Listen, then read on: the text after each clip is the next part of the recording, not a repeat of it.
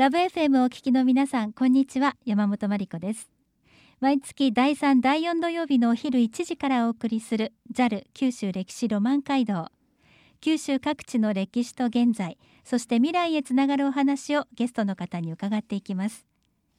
今日は毎月第5週目にお話を伺っている歴史研究家の増田圭一郎さんと一緒に進めていきます。増田さんよろしくお願いします、はい、よろしくお願いします。さあ今日は立ち洗い町についてということですけれども、はい、立ち洗い町について増田さん少し教えていただけますか？はい、えー、立ち洗い町は福岡県のほぼ中央部、えーと、筑後川の北側にあるんですけれどもちょうど筑前の国福岡県はあの筑前の国ね筑後で豊前っていうのであの3つの藩があの一緒になってますけれども、はい、そのうちの筑前と筑後の境にあって、まあ、筑後川のはい、一番北側にある町ですね、うん、はい、名前がインパクトありますのでね皆さん名前は聞いたことがおありだと思いますけれども、はい、今日はどんな町なのかどんな歴史があるのか教えていただきましょう、はい、ではもう少し詳しいお話を後ほど立ち洗い町役場地域振興課長の村田真美さんに電話をつないで伺いたいと思います。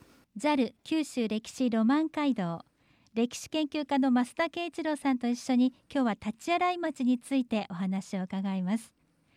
立ち洗い町役場地域振興課長村田真美さんに電話がつながっています。村田さん。はいこんにちは村田です。よろしくお願いします。よろしくお願いいたします、はい、します。増田さんと村田さんは面識が終わりなんですよね。はい、えー、私はあのご縁をいただいて立ち洗い応援大使という、はいあのほとんど何もしてないっちゃしてないですけど、ええ、いろんなイベントごとがあった時にあの参加させてもらったりこう立ち会いの PR を応援したりしております。そうですか。村田さん、はい、どうですか？増田さんの応援は。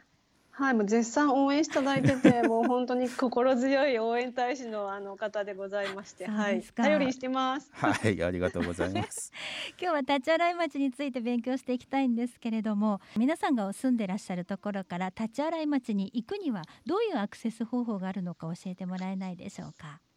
え立ち洗い町はですね、えー、久留米そして小郡朝倉に囲まれた福岡市内からだいたい1時間程度でアクセスできる立地なんですね。えー、まあだいたい福岡県のへそとか言われてますけど、あの西鉄天城線ですね、まあ、ありますし、まあ、JR から、まあ、天城鉄道っていう、まあ、鉄道もございます。また天神博多また空港からは高速バスもあるんでですね高速バスの方も利用できます。天城線の大関駅はあの地元中学生とあの九州産業大学のコラボでカラフルにペイントされた可愛い駅になっておりますしまたお隣の本郷駅は日本一スリムな駅として、えー、取り上げられた珍しい駅でもあるんですよ。スリムな駅どういう意味でしょうか？あのですね上りと下りが離合する駅になってまして、はい、ホームがとてもスリムなんですね。黄色い線の内側までっていうところの黄色い線が一本あるまあ、一番日本では一番あの細い駅と言われてあのポスターにしてる駅ですかね。そうです。これポスターにもなっててですね、不便で便利っていう あのキャッチフレーズであのポスターを作らせていただきまして、はい。それぞれの駅にも特色があるんですね。はい、そうですね。まずその立ち洗い町という名前がやはりインパクトがあるので、その名前ができたい、えー、歴史から教えていただけますか？あそうですね。町の名前の由来っていうのは、まあ、あの戦国武将の引口武光公のですね。あの日本三大合戦、まあ、関ヶ原川中島に次いで、まあ、大穂原の合戦これは筑後川の合戦とも言われますけれども、はい、えー、その合戦でですね菊池勢が勝ちましてえー、その勝利の血刀をですね小川で洗った場所が、まあ、菊池渡りと言いますけどその川を、まあ、立ち洗い川というふうに名付けましてですね、うん、そこが町の名前の由来になっているということですね。はい、まさに立ちを洗ったとこなんですね。そうなんですね。はい。今もあのその場所には石碑が立っていまして。あのここで立ちを洗いましたということでですね、町内にございます。はい、立ち洗い公園のとこですかね。あそうですねあの500号線県道鳥栖天城線のところですね、はい、はい、あの原地蔵のちょっと立ち洗い寄りの方にありますね。はい、さあ村田さん立ち洗い公園には菊池武光像があるということなんですけれどもちょっと変わっているそうですね。はいはい立洗公園っていう公園がまあ町立の公園でございますけれども、えこちらに鎮座する菊池武光公の像ですね。これはあの菊池市にある、うまあ、菊池武光公の像をはじめとする、まあ、騎馬像って言われるんですけど、ええ、ああいう像はですねあの皆さんナポレオンのように、まあ、騎馬にまたがってこう、あの今から戦に行くぞとか勝ったぞとか、まあ、奮起する構図のものが多いんですよね。皆さんもあの騎馬像って言ったら思い出される像はそういう像が多いんですけど、はい、この立洗町の菊池武光像は騎馬から降りてるんですね。で降りてまあ降りててその顔もこう勝ったぞみたいな顔ではちょっとないんですよ。はあ、うん、どんな表情でしょうか？私どもとしてあもう菊池市の菊池武光の像を見てびっくりしたんですよ。すごいハイテンションで。うちのと違うって、はい、勝ち時上げてる。あこれはあの立洗町の菊池武光像はですねまさにあの勝ち戦を終えた後、まああの馬を降りて、まあ、戦地を振り返ってまさに刀を洗おうとするところじゃないかというふうにあの思われてますね。はい、じゃあ珍しくちょっとほっとした表情って感じでしょうか？うん、どうでしょうね。まあほっとしたでしょうかね。聞いてみます今度。でもまあそれ写真に収めるのもいい像ですね。そうですね。ほん下から見ると目が合っちゃったりするかもしれない。増田さんはご覧になったことあるんですよね。はい、あの何度もはい公園には伺ってますので。えー、そうですか。またこの像にはあの十三味菊池武光っていうふうに書いてあるんですけれども、はいはい、これはあの甲甲がついてないからですね菊池市から来られた方々になんでこれには甲菊池武光 甲じゃん呼び捨てなんだとかまああの言われたこともございますね。もうこの像はあの建てられた場所はあの今から100年前に東洋市と呼ばれた立原飛行場のもう本当すぐそばにございます。はいはい、あそうですか。まあそうですね。その空襲を受けましたので、その空襲の受けた時の弾の跡がですね、この竹光像のところにもとても残っていて、えー、まあ空襲の激しさも伺えるものとなってます。そこにも歴史のね足跡があるんですね。はい。立荒町にはちょっと面白いものが残ってますよね村田さん。立荒の京石群です京石群ですね。この京石群というのは筑後国と筑前国の境目にありましてですねまあ、その後はあの江戸時代の藩境みたいなことになってますけれども、はい、まあ、領地とか水、まあ、水がとても乏しいと言いますか水問題がとてもあった場所ですので、まあ、水とあらあの巡ってですねいろいろ争ってたりしたこともあったっていう言い伝えもありますね。はい、あの立洗町とまあお隣筑前藩の筑前町ではあの方言も全然違うんですよ。私たちは筑後弁筑後弁って言われるとですね なんですけども、はい、あのその境から向こうはもう筑前弁ですね。だから言葉もちょっと違いますね。面白いですね。はい道一本でつながってるのに全然違うんですね。隣なんですけどね違うんですね。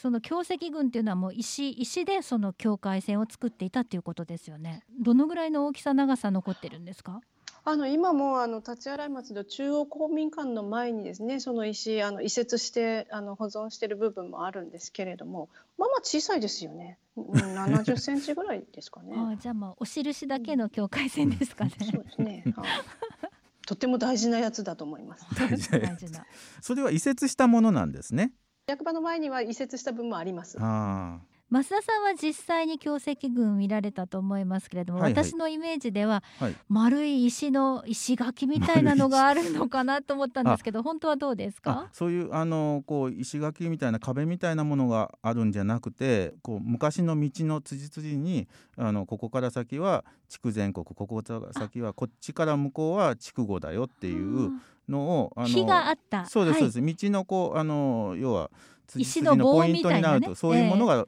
柱が立ってるということですね。でそれを今は田んぼが今あの戦後補助整備ってまあ、四角なあの田んぼに変えるのに道路とかも付け替えてますのででそういうところにあったものを今あの一箇所にまとめて保存しているということですね。JAL 九州歴史ロマン街道歴史研究家の増田健一郎さんと一緒に今日は九州各地の歴史と現在未来へつながるお話をゲストの方にお電話で伺っています。今日は立ち洗い町について立ち洗い町役場地域振興課長村田真美さんにお話伺っています。村田さん引き続きよろしくお願いします。はいよろしくお願いします。続いて立ち洗い町の魅力ポイントを伺いたいんですけれども村田さんの推す魅力ポイントまず一つ目はどんなところですか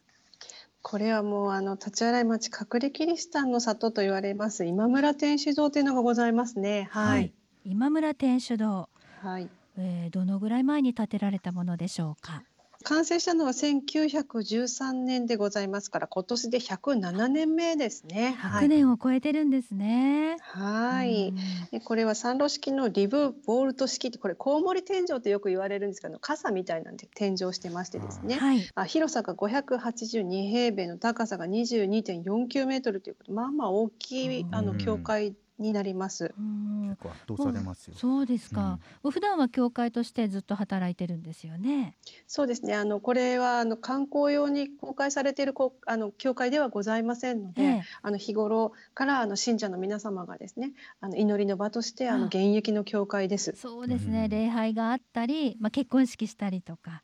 そうですね。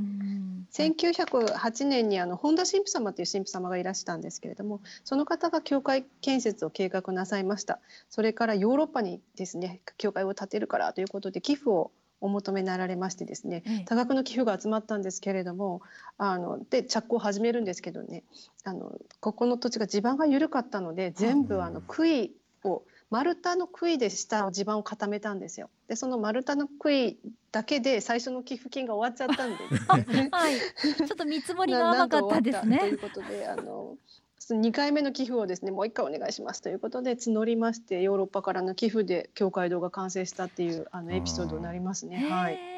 まあこのね立ち荒れ町の地元の教会がヨーロッパの寄付で出来上がったという。そうなんです。びっくりしますね。そうですか。ロマン感じますね。ロマン感じますね。そのコウモリ天井はすごく美しいということで増田さんも言ってらっしゃいますけれども、有名な方が建設にあの手掛けられたっていうことですね。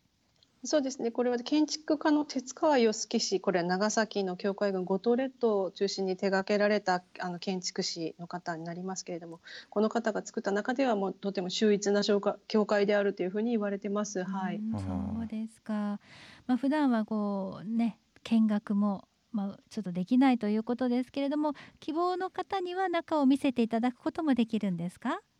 そうですね。あの今はあのこういう時期ですので、えー、あの一旦あの配管の方は閉鎖になっております。あのこういった有事でない時であればですね、あの月曜日からあ月曜日から土曜日までの9時半からまあ17時までとあと日曜日はミサが午前中あっていますので、うん、え13時から17時までの間はですね、え教会の内部を拝観することができます。重ねて申し上げますが、まあ、今こういう時期ですので、うん。えまあ、閉館してますけどですね。はいはい。ねこの100年の歴史一目見たいものですね。教会の方にはあの入り口に案内所がございましてですねそちらはあの教会の信者様で運営されている案内所になりますので、はい、あの信者様の生の説明がですねあのいただけることになってます。はい。そうですか。またこの周り散策するのも楽しそうですね。そうですね。あの教会の周りはあの当時のままの雰囲気になってます。道はもちろんあのちょっと狭いんですけれども、それもまあ当時のあのカトリックが信仰されてた地域のですね雰囲気が味わえると思います。うん、増田さんは実際に歩いてみられましたか？はい、周りをちらっと歩いておりますけれども、うんうん、はい。美味しいもの食べたりとか。うん、村田さんにいろんなとこ連れて行ってもらいましそうですか。村田さん、この辺り散策するならどういったとこ行った方がいいですか？そうですね。まずあの広がる田園風景になりますので、あの田園風景を楽しんでいただくのと、この地区ならではのですね、あの道路表示がありまして、はい、あの交差点のところにですね、あの普通だとまあ一旦停止とか、まあ道路にあの表示してあるんですけど道路に書いてあるんですけどここは危なかばいって書いてありますよね。あの今村の地区の方々の要望でですねここは危険なのであの分かりやすいように危なかばいと筑後弁で書いてくれという要望でですね、まあ、そういった表示にもなってますね。確かにそれができたらえぎょっとしてちょっとやっぱりね緩くなりますねスピードもね。そうですか、はい。まあ、そういったユニークなものもございますが、まあ、あのここの地区にはですね、まあ、郷土料理で今村がめ煮っていうあの郷土料理がございます。これはですね普段のがめ煮よりも具材がブツブツと大きめに切ってあってですね、はい、であの普段よりも砂糖が多めに入った、まあ、甘い味付けのですねがめ煮になってます。このお祝いの席等でですねやっぱ当時は砂糖がとても貴重品だったということで、うんうん、砂糖が多めに入っているのがまあお祝いだということでお祝い等の席で振る舞われていたそうです。ちょっと贅沢品ってことですね。うんそうですね。今村天主堂に関してはですね母木家法生先生の主教っていう本が出てますからですねそちらにも詳しく書いてありますぜひ読んでいただければと思います。わかりました。ありがとうございます。さあそして立洗町は手作り市場も盛んだということですね。そうですね。今皆さんマスクを皆さんしてありますけれどですね、はいはい、立洗町にはあの老舗のかすり工房っていうのがありまして、まあ、ローリングさんっていうかすり工房がございましてですね、はいはい、そちらではですね100%ピュアコットンのあのサムライマスクっていうマスクをですね、はいはい、あの製造されてありまして今結構皆さん人気であの手に取っていただいているようです。実は私も一つ持っているんです。あ、そうですか。私も持ってます。そうで